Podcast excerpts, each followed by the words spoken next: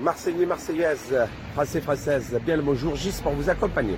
Voilà, en direct donc du, du mine. Voilà encore, les camions viennent ici en toute impunité, jeter, mais alors absolument tout. Voilà le genre de vidéo que Jean-Yves Sayag, alias Gis, publie chaque semaine sur sa page Facebook. Des séquences saisissantes dans lesquelles ce restaurateur dénonce les déchetteries sauvages. Il y a un an, écœuré par les déchets en face de son kiosque à sandwich, Gis sort son portable et filme. 24 heures plus tard, la vidéo est partagée des milliers de fois.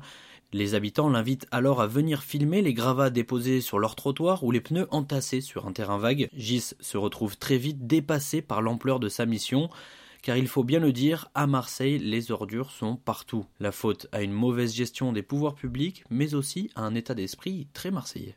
Puis c'est dans les gènes aussi. À Marseille, on a une culture qui, euh, qui est assez. Euh, ah, je m'en fous de tout. Hein, Qu'est-ce que c'est bon. De toute façon, on est à Marseille. Hein.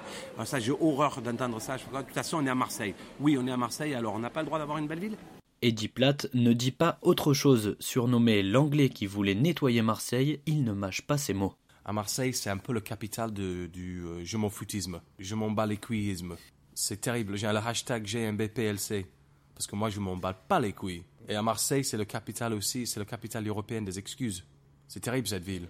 Depuis trois ans, il ramasse un déchet chaque jour et se prend en selfie pour immortaliser la scène. Des centaines de gens reprennent le concept sous le hashtag un déchet par jour. Eddie organise aujourd'hui des nettoyages des plages, des calanques ou du vieux port. Pour lui, les comportements changent. De petits gestes suffisent parfois. Et si on se débarrassait du plastique à usage unique, par exemple? Faut que les gens arrêtent d'utiliser les pailles. Comment ça se fait que le même mec, il boive euh, une bière sans paille, mais quand il boit une périmonte, il a besoin de paille Arrête, mec. Arrête. Arrête avec les pailles, arrête avec les sacs en plastique, arrête avec les couverts en plastique, les gobelets en plastique, c'est fini, basta, j'en peux plus quoi. Alors pour les poissons et la planète, on jette ses mégots dans des cendriers et on arrête les bouteilles en plastique.